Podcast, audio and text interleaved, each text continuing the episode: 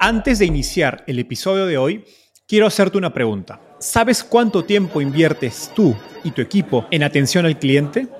En el mundo de las startups, donde cada segundo cuenta y cada cliente es importante, Zendesk se convierte en tu aliado perfecto. Es como tener un equipo de superhéroes de atención al cliente a tu disposición. Zendesk es una plataforma omnicanal que integrará todos tus canales de comunicación como WhatsApp, email y redes sociales en un solo lugar. Gestiona tickets, ofrece una gran experiencia, aumenta tus ventas, pero sobre todo Construye relaciones cercanas con tus clientes gracias a Zendesk. Como beneficio exclusivo por ser parte de la comunidad Startupeable, podrás probar el CRM de Zendesk completamente gratis por 6 meses. Y si decides continuar, tendrás 15% de descuento en tu primer año de contrato. Lo mejor de todo es que Zendesk escala de acuerdo a tus necesidades. Desde la oficina prestada donde empezaste hasta la compañía global que quieres construir. Compañías globales como Slack, Shopify y Airbnb confían en Zendesk para su atención al cliente. Ahorra tiempo, dinero y mantén felices a tus clientes.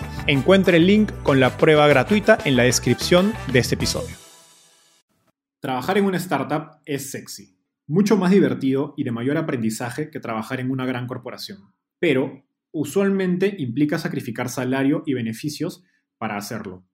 Por ello, la capacidad de atracción del talento de una startup es clave para conversar de este tema, estoy emocionado de darle la bienvenida a Dominica Obando, CEO y cofundadora de Talently, la startup que prepara desarrolladores de software latinoamericanos para ayudarlos a conseguir trabajos remotos en compañías tecnológicas de todo el mundo. Talently ha pasado por aceleradoras como UTEC Ventures en Perú y 500 startups en México.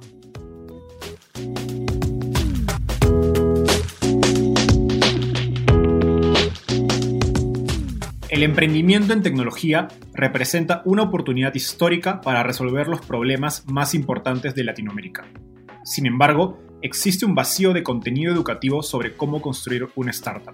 Soy Enzo Cavalier, fundador de Startupeable, la plataforma número uno dedicada a crear contenido en español para fundadores latinoamericanos. En este podcast, junto con emprendedores e inversionistas, profundizaremos en el ecosistema de startups y venture capital de nuestra región. Hola Dome, ¿qué tal? Qué gusto tenerte en, este episodio del podcast de Startupeable. ¿Cómo estás? Hola Ens, es un placer para mí estar aquí en uno de los primeros episodios. Eh, Súper feliz de tener esta conversación. Súper, así que vayamos a la entrevista. Cuéntame, ¿cómo llegaste al mundo de las startups? Eh, bueno, en realidad uno de los internships que hice durante la universidad fue en una startup que estaba acelerada en Guaira. Eh, me encantó la experiencia. Eh, creo que tuve startups alrededor muy interesantes. Me acuerdo que yo trabajaba directamente con el CEO. Eh, él me mandaba a hacer aplicaciones para las aceleradoras. Entonces creo que tuve una, como que sentí que, realmente tenía como, como un, papel interesante y creo que tenía mucha responsabilidad a pesar de solamente ser un, este, ser practicante. Entonces creo que pues luego me, me metí al mundo corporativo, pero como que se quedó en mi mente, tengo que volver a ser emprendedora. No sé cuándo, Em, y en algún momento cuando estaba en uno de estos trabajos, eh, pues, em, no sé, estaba teniendo un mal día en el trabajo, salgo, veo a un amigo de la universidad pichándole al, al dueño de la empresa y yo dije como, ¿qué estoy haciendo aquí? Tengo que, o sea, creo que este es el momento, ¿no? Yo quería hacer este camino de corp, eh, trabajas afuera, vuelves, tienes capital, contactos y empiezas una startup, pero creo que aprendí de que, que no hay mejor momento que ahora. Y aquí estoy. Súper. Solo por curiosidad, ¿cómo se llamaba esa startup? la de Guaira. Ah, no, no, no. Mandú es la del amigo que vi pichando cuando estaba en Innova yo y la startup en Guaira se llama Omnigis. De hecho, sí los conoces, pues el founder es Iván. Este, Iván luego trabajó con, con Enzo un tiempo eh, como, como parte del, del, fondo en el que tú estabas. Es Iván Pasco, él es eh, miembro del comité de inversión de Winnipeg Capital, el fondo de Venture Capital donde yo trabajé en Perú antes de venir a México. Ahora, Em, una de las, razones por las que me gustaba, tenía la, curiosidad por, por, invitarte, Dome, a este, a este episodio, es para hablar de talento. Definitivamente, eh, yo y Doménica nos conocimos eh, hace algunos años, somos mejores amigos de, la universidad, y yo trabajé, eh, bueno, fui voluntario, mejor dicho, en Star School, que era una ONG de educación en Perú que Doménica fundó, y, cuando yo entré como voluntario, Doménica era la, digamos, la directora de la ONG. Y una de las cosas que siempre me, eh, tenía grabado en mi mente, me, me sorprendía mucho de, de Doménica, era su capacidad para atraer talento de muy alto nivel, incluso como voluntarios, ¿no? no iban a recibir ningún pago, pero Doménica tenía la capacidad de convencerlos de la, de la misión y el trabajo que estábamos haciendo en la ONG, ¿no? Incluso recuerdo que habían primeros puestos de la universidad. Y, y de hecho eso, se, eso se, de algún modo se refleja en, en Talently, ¿no? Que ahora obviamente hace algo similar, pero enfocado en talento tecnológico. Eh, y, digamos, y alineado a eso, una de las preguntas que, que con las que quería empezar era, ¿por qué crees que a los emprendedores latinos les cuesta tanto encontrar un CTO? Pues eh, múltiples razones, ¿no? Pero principalmente el talento tech en Latinoamérica no ha tenido una educación que lo lleve hacia conectar, eh, conectar sus carreras con el emprendimiento o con hacer negocios o con hacer empresa. Eh, ¿no? Muchas veces la forma en la que se forma al, al, desarrollador de software, a los ingenieros, es mucho para hacer cosas técnicas y no para pensar las cosas a high level y alto nivel. Entonces creo que por un lado es el tema de educación. Eh, en segundo lugar, eh, pues, o sea, como no tienes una educación donde combines realmente la parte de negocios y eso siquiera te interese o, te parezca atractivo, eh, creo que por otro lado también tenemos el hecho de que, de que pues no hemos tenido suficiente success case de compañías en tecnología en Latinoamérica que realmente hagan atractivo que vayamos hacia eso, ¿no? Entonces, como que sí vemos como empresas súper grandes, súper potentes en la TAM, eh, pero en industrias mucho más tradicionales, hechas por personas de negocio, pero no necesariamente empresas eh, basadas en tecnología. Entonces, creo que es una mezcla de la educación que recibe el talento, eh, específicamente tecnológica, que, que, nosotros creemos que no es la, la correcta, sobre todo por el lado de habilidades más de negocio o soft skills que las técnicas que son brillantes y son buenísimos en lo que hacen. Eh, y pues eh, este componente de que aún no hay suficiente success case que haga sexy eh, mandarte a, a, emprender en tecnología para ellos, ¿no? Ok, entonces tú ves más el problema del lado del, de que el talento tecnológico le cuesta, aún no es para ellos, no es, no es muy atractivo entrar a una startup. No ves digamos, dificultades o, cierta oportunidad de, trabajar los skills, de atraer talento por el lado de los emprendedores más de, de negocio. Ah, esa es otra cosa. Pues cuando me hiciste la pregunta, pienso en sitios que se mandan a fundar su empresa ¿no? Que uh -huh. se asocian con alguien y se, y se lanzan a fundar. Y otra es, es que naturalmente a quien le nace en Latinoamérica ir a hacer la empresa es al de negocios y es como uh -huh. su tarea ir por alguien de tecnología que quiera acompañarlo, ¿no? Eh, creo que no necesariamente se hacía en otras partes del mundo. En otras partes del mundo, como la conexión es mucho más inmediata, como oye, conecto con una persona de tecnología y me quiero mandar y vamos, eh, pero la persona de tecnología tiene este mindset de, oye, yo quiero hacer negocio en tecnología, o sea, es como parte de su carrera, como, oye, algo de lo que me gustaría llegar a hacer es tener una startup. Ese sueño no es tan relevante en los perfiles que yo veo en Latinoamérica, que prefieren o que su sueño está más por trabajar de forma internacional, ir a las top tech companies, ¿no? Que, que pues también es otro sueño súper bueno, pero el de ser emprendedor, el que le nazca como ir y, y crear algo completamente desde cero es algo que yo no veo mucho por ahí. Y, y, pues, o sea, lo que vemos hoy en día es de que la gran, un gran porcentaje de emprendedores o, o el, el dominante viene de negocios y tiene que reclutar a su CTO. No es como a, no, es como tener un socio con el que normalmente como que, oye, nace eh, la idea en conjunto y vamos a lanzarla, ¿no? Como que es más que tienen que irlo a reclutar. Y eso hace que naturalmente los fundadores de negocios en Latinoamérica tengamos que desarrollar esa capacidad de hunting para ir uh -huh. por el CTO y luego para ir por el talento técnico que viene debajo. Porque puede ser un CTO excepcional, pero eso no quiere decir que vaya a saber ser bueno necesariamente para conseguir al equipo que va a ir con ellos. Entonces, el trabajo del CEO muchas veces va a también ser acompañar a ese CTO, desarrollar sus habilidades de hunting en él. Eh, o de ser el, el, mismo hunter cuando el equipo recién está creciendo, ¿no? Genial, qué, qué interesante eso, ese último punto. Eh, y de hecho, un poco lo que estás explicando de cómo es la dinámica de cómo los emprendedores de perfiles de negocios son quienes tienen la idea o empiezan el negocio y luego buscan un CTO. De algún modo es el caso de Talently. Eh, Cristian Vega, que es el CTO de Talently, de algún modo fue janteado por Doménica. Eh, cuéntanos, ¿cómo fue esta experiencia y qué recomendaciones tienes a, a otros founders a partir de, digamos, del, del, caso de ustedes que estén para emprendedores que estén buscando CTOs? Sí, totalmente. Con Chris fue, eh, fue una historia muy, muy chévere eh, muy interesante cómo, cómo Roxy y yo lo descubrimos. Eh, pues él también está en una de las startups en las que nosotros estábamos eh, y pues cuando yo lo vi, o sea, reconocí muy rápido el talento, ¿no? Me parecía como de las personas más, más inteligentes en, en el salón, ¿no? Eh, y pues siempre quise que, que, trabajara con nosotros, ¿no? Entonces como lo invité a trabajar con nosotros, pues sin la expectativa, cero expectativa de que sea nuestro sitio, la verdad. Era más como, oye, esta persona es súper talentosa, creo que puede traer mucho valor a, a, a Andy, que en ese momento era nuestra startup. Eh, y con el tiempo nos fuimos dando cuenta que era, que era la persona que queríamos hacer sitio. Yo intenté ser hunting tradicional, como lo hago con perfiles que me interesan. ¿Qué quiere decir? Eh, exploro perfiles de LinkedIn, encuentro personas que sean interesantes, las invito a una conversación y luego las invita, o sea, el siguiente paso es invitarlas a trabajar conmigo para algo muy pequeño, eh, muy puntual que realmente me demuestre que se puede trabajar o no. O sea, no, no, nunca en mi mente fue jantea un sitio como janteas a alguien que quieres contratar y pues lo metes a tu equipo desde el día cero porque tienes que ver mucho la interacción o es, es como una relación, ¿no? Es como como una pareja, o sea, no es como que, ah, lo conoces y al día siguiente ya te estás casando, como que hay todo este proceso de conocerse hasta que ya eh, llegas a, a, concretar algo más, eh, a una relación más a largo plazo, ¿no? Pero, pero pues sí, ese fue el caso con Cristian. Y, y, la pregunta concreta que me hiciste, porque creo que me fui un poco por las ramas contando la historia y dando el contexto. No, pero está bien. ¿De qué recomendaciones tienes para, o sea, a partir del proceso de cómo conociste a Cristian, qué recomendarías a founders buscando su CTO? Súper bueno.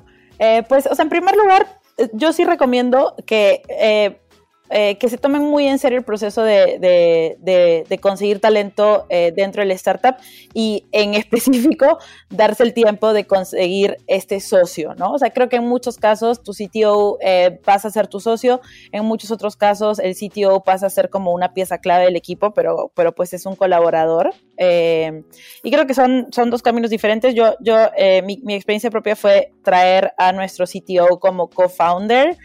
Creo que estamos haciendo negocios de tecnología. Creo que la opinión en tecnología tiene, o sea, que alguien tenga, traiga una opinión eh, experimentada, conociendo eh, más en profundidad temas técnicos es fundamental. O sea, tiene que, tiene que tener ese peso y por lo tanto nosotros decidimos que, que invitarlo a la sociedad era la mejor forma. Eh, entonces es algo que en primer lugar recomiendo mucho y pues tomarse realmente en serio el tema de buscar un socio, no verlo como contratar un empleado. Es muchas veces algo que veo y es algo que, que pues no siento que sea muy estratégico porque lo puedes ver así ahora porque quieres lanzar algo rápido, pero pues este es un journey de, de los próximos 5 a 10 años. Eh, no pasa que vas a tener un éxito en dos años. Pues creo que mucha gente viene atraída por eso y luego eh, algunos nos quedamos como enamorados eh, y comprometidos con lo que hacemos y otros terminan eh, yéndose muy rápido de, del endeavor, ¿no? Pero, pero es esto, ¿no? Eso es una aventura de 10 años, eh, entonces tomarse muy en serio el hecho de conseguir un socio. Creo que lo primero que, que los invitaría a hacer es encontrar ecosistemas en los que realmente se van a relacionar constantemente con gente de tecnología muy crack. En nuestro caso fue en nuestra aceleradora, este, ¿no? En, UTEC Ventures, nosotros ahí conocimos a, a, la persona, pero otras cosas que he visto que son muy interesantes es eh, hablar con gente que está metida en comunidades, que conoce mucha gente en desarrollo, que realmente tiene un buen ojo y pedirles referencias, ¿no?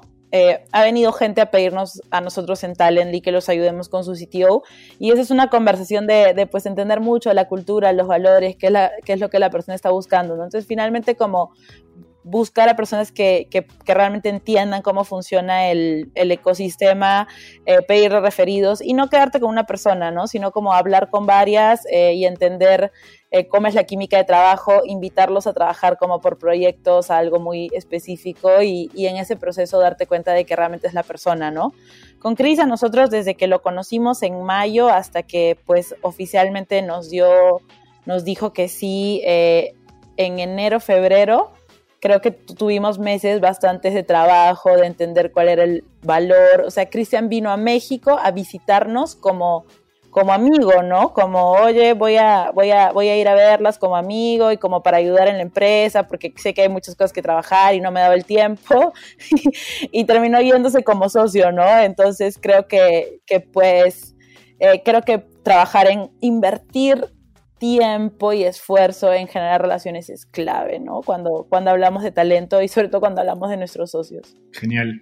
Qué, importante este punto que hablabas hace un ratito acerca de, digamos, de cómo tú, digamos, tu opinión es que el, el, CTO debe ser un co-founder, ¿no? Y de hecho es, eso es algo que vemos muchos desde el lado inversionista en las startups, donde el CTO es un empleado más, ¿no? Y, y si estás construyendo una compañía de tecnología, pues la verdad es que el CTO es una pieza clave y por lo tanto debería tener tanto sangre en la mesa como, como el co-founder de negocios, ¿no? Y, de hecho muchos fondos de Venture Capital se fijan en esto como una variable importante, ¿no? De qué porcentaje tiene el, el CTO. Incluso Y Combinator en su aplicación te pregunta quién hace la, la, tecnología en tu compañía, ¿no? O quién de los fundadores está haciendo, ¿no? Y, y si pones que lo hace un, un outsourcing, probablemente no entres a Y Combinator. Siguiendo con el tema de talento, Talently, digamos, sin querer, probablemente nació como una compañía remota eh, pre-coronavirus. Evidentemente han tenido quizás una, una transición mucho más suave hacia este nuevo mundo de trabajo remoto. ¿Qué, ¿Qué, recomendaciones le darías a emprendedores que hoy están empezando sus startups y pues tienen que construir una cultura remota desde el inicio? No por, no por decisión propia, sino por casi por obligación, ¿no? Súper. Oye, para cerrar el último punto, porque fue muy interesante lo que dijiste, eh, que es el tema de que a los inversionistas les importa mucho que haya un CTO como socio. Eh, pues creo que es algo que hay que tomarnos con pinzas. Si no encuentras a la persona correcta para que sea tu CTO y tienes que contratar un, eh, un tech leader, ¿no? O un engineering director, etcétera, creo que también es un buen camino.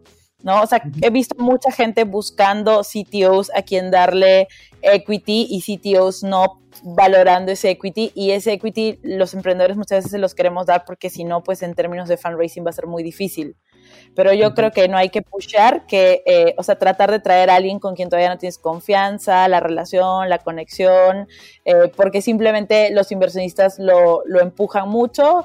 Creo que hay que construir buenos negocios basados en las cosas en las que eh, con las que nosotros nos sentimos cómodos y tranquilos, independientemente de que, de que al inversionista le guste o no le guste, porque pues algunos te cierran la puerta, pero otros como que, y probablemente los que te cierran la puerta no son los que escuchan todo el contexto, sino los que tienen un checklist que marcar y, decir como esto va y esto no va y esto es un deal breaker para mí. Eh, a, mí no me gustan ese tipo de inversionistas, me gustan mucho más los que escuchan y que si les gusta tu visión y se enamoran de lo que estás haciendo, pues eh, son muy, entienden que nada es perfecto y entienden que, que el proceso de llegar al sitio como takes time, ¿no?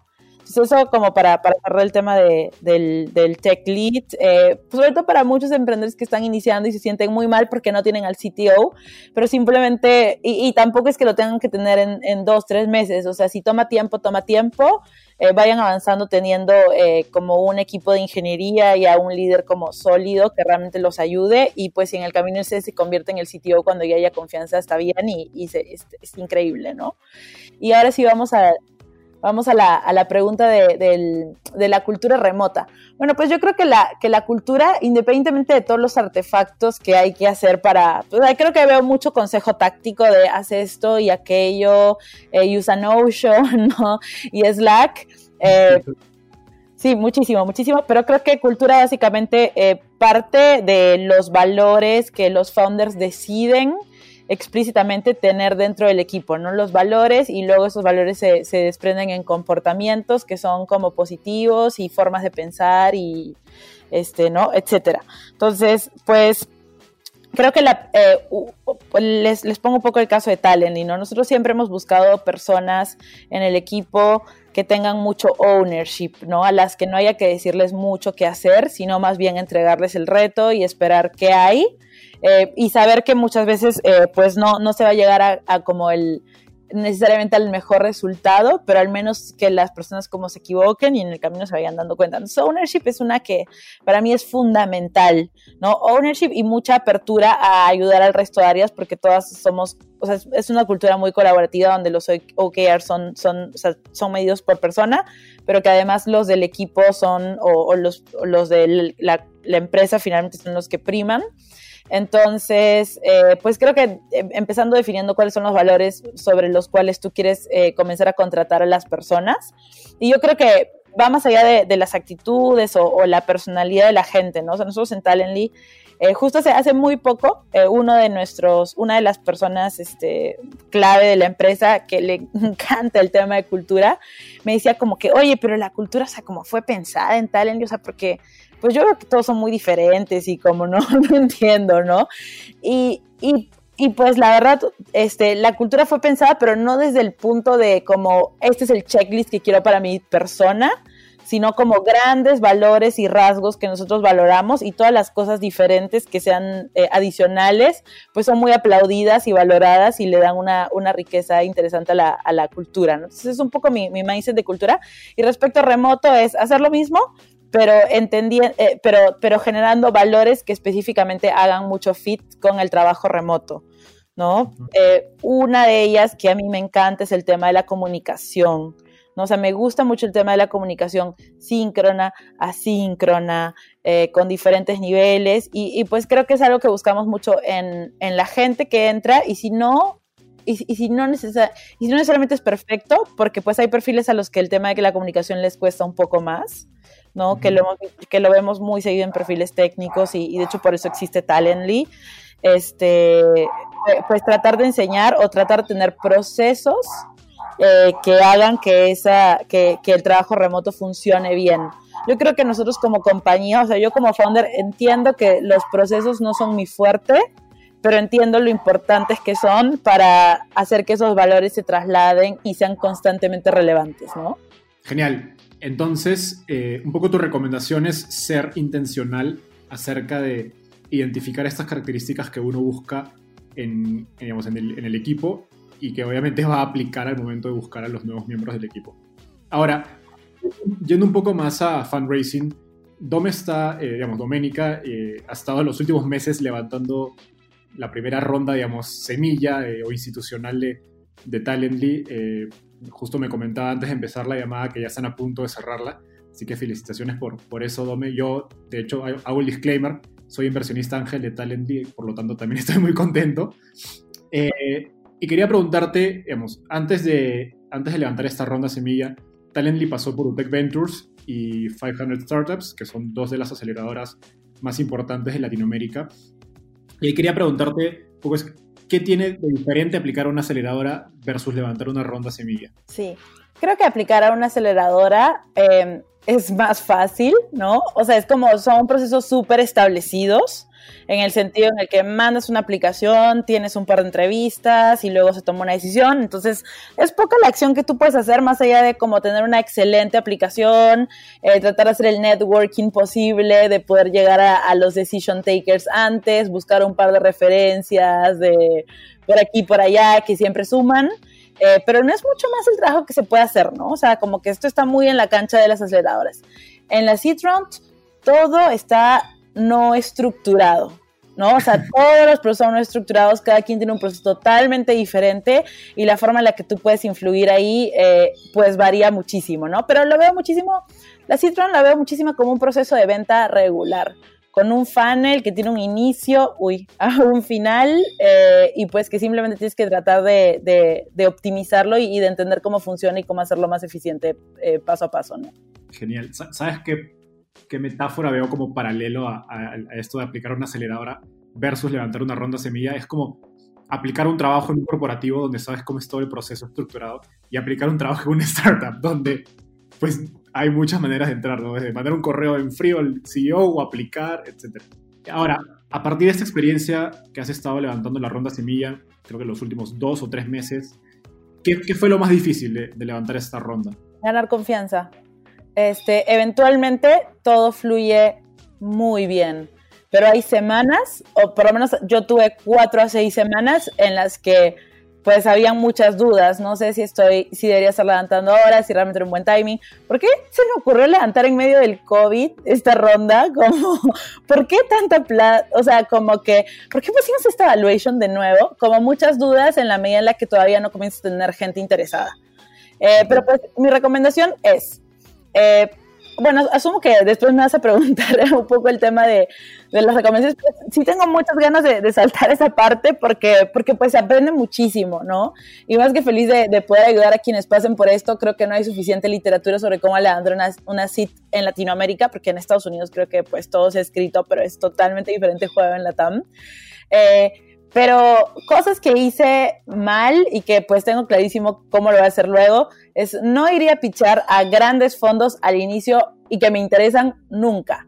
Iría a pichar a todos los ángeles que, que, se me ocurran, a todos los fondos que sé que no me van a invertir, que se me ocurran, pero que me gustaría tener relación luego, que se me ocurran, a todos los fondos que no me van a invertir y tampoco me gusta. O sea, ganar mucha cancha, creo que las primeras 10, 12 reuniones como que son desmotivantes, te hacen preguntas raras y luego esas preguntas raras se vuelven en preguntas mainstream y todos te las hacen y luego las sabes responder súper bien y pues luego tienes mucho, mucho más interés. Eh, es horrible cuando te preguntan, oye, ¿y cuánto tienes comprometido? Y, tienes cero porque pues acabas de comenzar a, salir, ¿no? Pero en la medida en la que ya... Eh, eh, y pues el tema de los ángeles a mí me funcionó muy bien, ¿no? O sea, en la medida en la que tienes ángeles que están dentro, que son los que commit súper rápido, que empiezas, la, o sea, los conoces y a las dos semanas puedes tener el dinero en el banco. O sea, me pasó con un ángel que desde el primer día que lo conocí hasta que tenía la plata pasó, no sé, 10 días.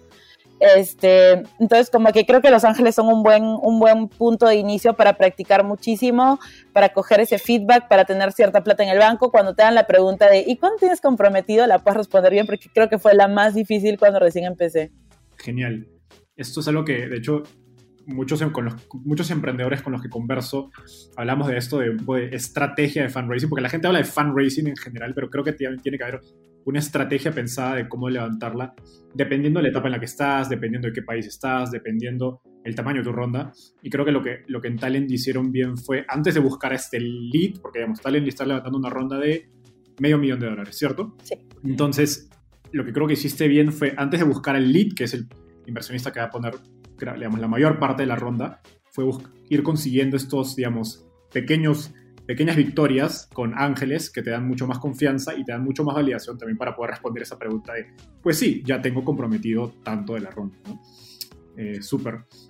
Y otra pregunta interesante es, un poco más, voy a explicar un poco el contexto. Cuando Talently entra a 500 Startups en México, en diciembre, si no me equivoco, tú tenías planeado levantar una ronda para ir a México. Al final, después de unas semanas o un mes, creo, decidimos no, no, un poco conversamos y decidimos no, no continuarla. ¿Qué, qué cambió en, entre, no sé, si la Doménica de ese momento o el talent de ese momento y hoy que digamos, fue mucho más, no sé si fácil levantar la ronda o llegaste con una mentalidad distinta? ¿Qué, qué cambió entre ambos momentos? Uf, muchísimas cosas. Pero la, pues lo, lo, que más cambia siempre de un momento a otro es el stage de la empresa, ¿no? En el sentido en el que todavía había muchas cosas que no teníamos como tan claras como compañía. Eh, y pues ya en este momento, habiendo, o sea, yo, yo salía, salía a, a pitchar cuando ya teníamos seis meses consecutivos de muy buen crecimiento. Eh, entonces la empresa estaba en otro stage, el nivel del producto tecnológico estaba en otro stage. O sea, la seguridad con la que, con la que puedo ir a inversionistas, o sea, no solamente estamos vendiendo un sueño, sino estamos vendiendo como resultados. Entonces, como número uno, primero que nada, la empresa es diferente. Número dos, eh, creo que yo aprendí mucho como, este, como founder a, a, entender cómo funciona ese proceso de fundraising y me estructuré mucho más para poderle dedicar el 80% de mi tiempo a fundraising y haber dejado a mis dos co-founders operar la empresa completamente. Entonces, tener esa estructuración donde ya tienes a tus founders 100% comprometidos con, oye, las operaciones las levantamos nosotros y como que o sea, tenemos que seguir creciendo para, mantener, para mostrar este crecimiento constante. Entonces, esa es nuestra misión y nosotros apagamos los fuegos y vamos por eso y, y, vemos cómo lo hacemos y ya podemos tener como a la persona encargada de fundraising 100% liberada y simplemente contando como las buenas noticias hacia afuera. Eh, entonces, creo que eh, empresa, equipo y pues creo que yo aprendí mucho también, ¿no? En ese camino pues eh, algo que hice muy diferente y también se lo recomiendo mucho a los emprendedores y, y, y, pues ya, ya, yo ya, yo ya quiero hacer un nuevo sistema, ¿no? En ese momento, o sea, esta vez usé el, el pipeline de, de, Active Campaign para gestionar mis deals, eh, uh -huh. pero lo que quiero hacer ahora es, es tener una mentalidad respecto a eso, a, oye, no me voy a desmotivar hasta ir a conversar con 50, 100 personas y voy a seguir hacia adelante con eso y no hay como pushback porque sabemos que lo vamos a lograr. Entonces yo creo que no tenía esa mentalidad, hablé con muy poca gente y pues los, eh, o sea, creo que el, como que sentía que eso era suficiente para cerrar la ronda, que igual era pequeña, pero pues ahora no, o sea, como que ya tenemos la ronda casi cerrada, pero nos seguimos juntando con las personas, seguimos avanzando en todos los procesos, porque hasta que, o sea, siempre dicen, hasta que no tienes la, la plata en el banco, no sabes. ¿No? Entonces, pues creo que haber juntado muchísima gente con la que hablar y luego esa gente luego te hace otras intros, entonces terminas como hablando con mucha gente y pues ya cuando tienes a mucha gente, es más fácil tú dar un no. O sea, como que te das cuenta que el proceso de ese fondo no va o te das cuenta que la gente de ese fondo no va y pues dices como, oye, paso y pues tengo como tengo como otros 30 deals atrás, entonces como que no, no te duele, ¿no? Pero simplemente es como un proceso muy estructurado de cantidad, o sea, tienes que tener un funnel grande de calidad eh, e ir avanzando a través de eso, ¿no? Genial. Yo, yo rescataría dos cosas para dejarlas súper claras de lo que dijo Dominica. Uno es el momento, o sea, creo que identificar el momento correcto para levantar capital es clave. Definitivamente diciembre del año pasado no fue un buen momento por cómo está la compañía, porque están entrando en startups, por, incluso por tus mismas capacidades como CEO de levantar capital. Eh, eso es por un lado. Y segundo es el tema de digamos, tener la mentalidad, o mejor dicho, saber eh, antes de levantar capital en qué consiste el proceso realmente, ¿no? Entonces, si van con la expectativa de que con 10 inversionistas basta y si 10 te dicen no, pues ya te frustraste, pues no es porque el proceso sea muy difícil, sino porque simplemente antes de tomar la decisión de levantar capital, no tenías claro de lo difícil que es ese proceso. Si vas con esa expectativa de que es un proceso muy complicado, pues vas a ir, creo que vas a tener mucho más resistencia a esos nos y saber y a la misma vez hacer esto de estructurar el proceso como un proceso de venta tal cual lo dices, ¿no? Súper. Yendo un poco más ahora hacia, hacia el futuro. ¿Qué, ¿Qué le espera Talendy en el futuro cercano? después de, bueno, asumiendo que se cierra la ronda súper bien en los siguientes meses, eh, ¿qué, ¿qué, sigue para Talendy? Ah, está súper bueno. Pues el milestone de nuestra ronda es hacer que mil talentos estén placeados eh, en el 2021. Entonces, construir eh, el equipo que se necesita para lograrlo. Pues yo lo veo todo en términos de equipo, ¿no? Creo que esa es como mucho mi, visión como founder o como mi my think.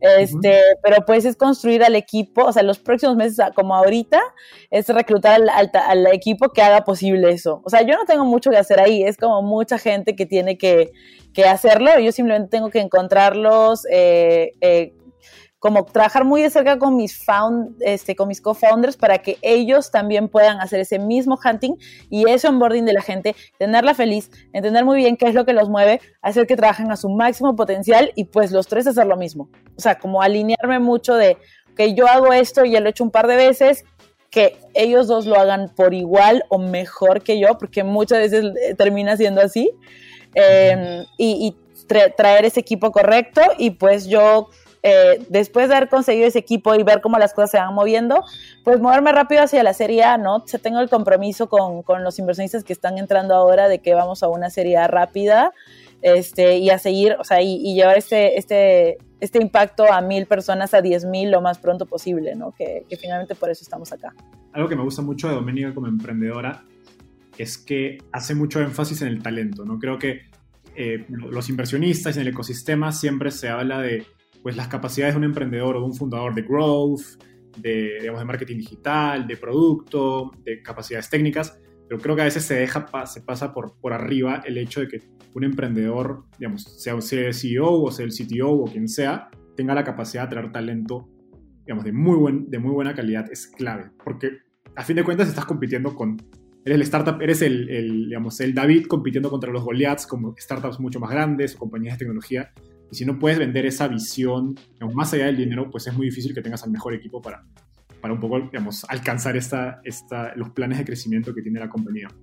Ahora, em, una última pregunta antes de entrar a la ronda de tweets, que es esta última eh, segmento del, del, episodio. ¿Qué tendencias ves en EdTech en Latinoamérica? EdTech, para los que no saben, es, es básicamente el sector de startups que hace tecnología aplicada a educación, que de algún modo es lo que está haciendo Talent. ¿Qué, es, qué tendencias o qué subverticales te, digamos, te causan interés, ¿no? Te, te, llaman la atención, dirían, oye, qué interesante esto, que obviamente tú no lo puedes hacer porque estás en Talently, pero qué cosas te llaman la atención. Súper. Algo que yo he visto es de que, bueno, EdTech ha explotado con todo este tema del COVID y se necesita mucho construir infraestructura para que estos modelos híbridos que, que, que mezclen la parte live con la parte online y con comunidad realmente puedan surgir. Eh, me gustan mucho las, las SaaS que realmente pueden habilitar que ese, que ese mercado crezca y que sea escalable, ¿no? Hoy en día como todavía es que sea escalable, que genere resultados educativos y que genere engagement. Eh, hoy en día todavía lo estamos viendo pues siento que eh, los coding bootcamps ya, ya estallaron, ¿no? O sea, todos tienen coding bootcamps, pero creo que hay un espacio grande para poder educar en otras carreras, ¿no? O sea, se hace mucha falta de growth marketers, de, de UX designers, ¿no? De, de, data scientists, o sea, como todas esas carreras todavía no están siendo tan, tan vistas, pero pues yo creo que muy pronto van a hacer falta y creo que alguien tiene que, que, hacerse cargo de ellas. Y pues yo, yo creo que otra cosa que va a haber mucho y va a ser muy necesaria son todas aquellas eh, soluciones, y yo creo que Talent está acá, que hacen upskilling para el talento, que pues solamente tiene tiene esa instrucción, ¿no? Upskilling o credentialing para el talento que tiene esa instrucción que no es universitaria, ¿no? Porque finalmente los desarrolladores de software que lo aprendieron a hacerlo en seis meses en un bootcamp van a tener que competir con los que tienen un computer science degree eh, de cinco años de carrera y pues realmente hay que habilitar que eso se pueda dar eh, y, y que realmente ese talento pueda seguir saliendo adelante, ¿no? Y yendo por, por puestos atractivos que realmente hagan match con su talento y no necesariamente con las opciones educativas que tomaron. Esa idea de credentialing a mí me, me atrae mucho, es una tendencia que cada vez he visto más en Estados Unidos. Para los que no saben, credentialing básicamente significa construir credenciales, ¿no? Entonces, de algún modo es ese, esa parte del sector de tech que aún no ha podido competir con las universidades, ¿no? Porque si ustedes piensan, universidades eh, tradicionales, como se conoce, legacy, que tienen, que tienen 100 o 200 años de historia, pues tienen marcas muy fuertes, ¿no? Poner en tu, en tu CV o en tu resumen que eres de Harvard o de Stanford aún pesa y pesará probablemente en los siguientes años. La pregunta es cómo estos nuevos modelos educativos de edtechs o simplemente de, de, bootcamps, pues pueden mostrar credenciales que sean, bueno, de repente no igual de equivalentes a un, a un certificado de Harvard, pero que sí puedan competir y puedan validar las habilidades que tiene un profesional en el mercado. Entonces, definitivamente esa es una tendencia creo que es de las más difíciles, ¿no? Pero, pero que eventualmente tendrá que aparecer. aparecer. Finalmente llegamos a la, última parte, de, el último segmento de este episodio. Una ronda de, yo le llamo ronda de tweets, donde le voy a hacer preguntas a Doménicas eh, cortas, por dicho, voy a hacer afirmaciones y Doménica me tiene que responder en un, como si estuviera escribiendo un tweet en un minuto, súper corto. A ver, estoy viajando de, de Lima a la Ciudad de México. ¿Qué libro debería leer? Pues me gustó mucho The CEO Within. Eh, creo que es una guía súper práctica de lo que cualquier emprendedor necesita saber y me encantó. Genial. ¿Cuál es el inversionista que más ha ayudado a construir Talently y por qué? Bueno, pues no, no quiero como, como señalar, ¿no? Pero voy a responder el, el por qué.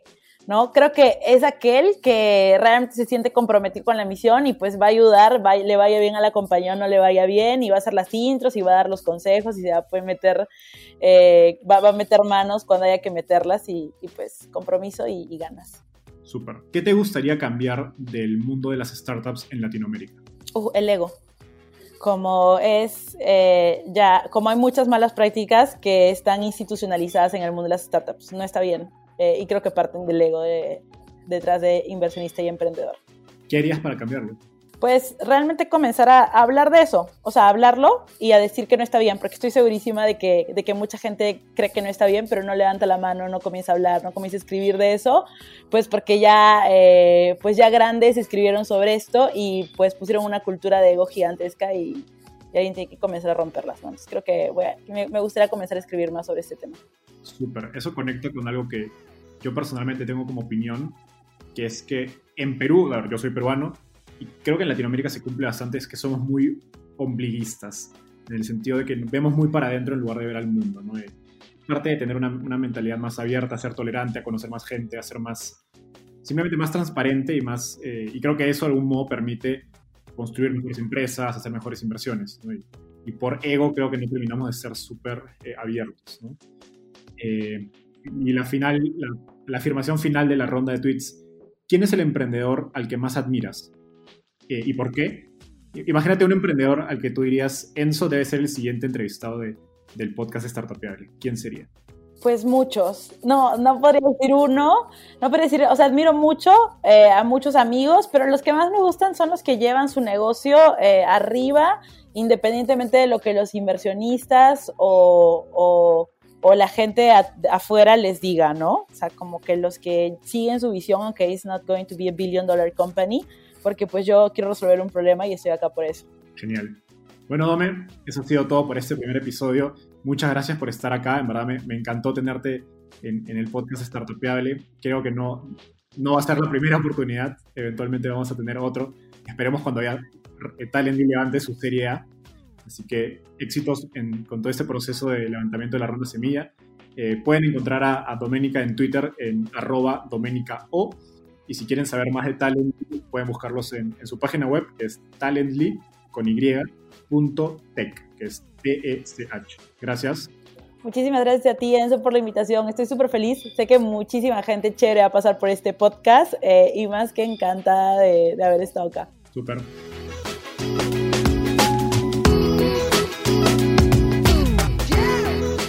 Gracias por escuchar este episodio. Estoy seguro que te llevaste tanto como yo. Suscríbete a nuestro podcast para seguir aprendiendo de los principales referentes del ecosistema startup en Latinoamérica. También visítanos en www.startapeable.com donde encontrarás guías, herramientas e historias valiosas para startups. Y en todas nuestras redes sociales como Startapeable. Conmigo es hasta un próximo episodio con un nuevo invitado. Nos vemos. Startapeable, el recurso número uno para startups en Latinoamérica.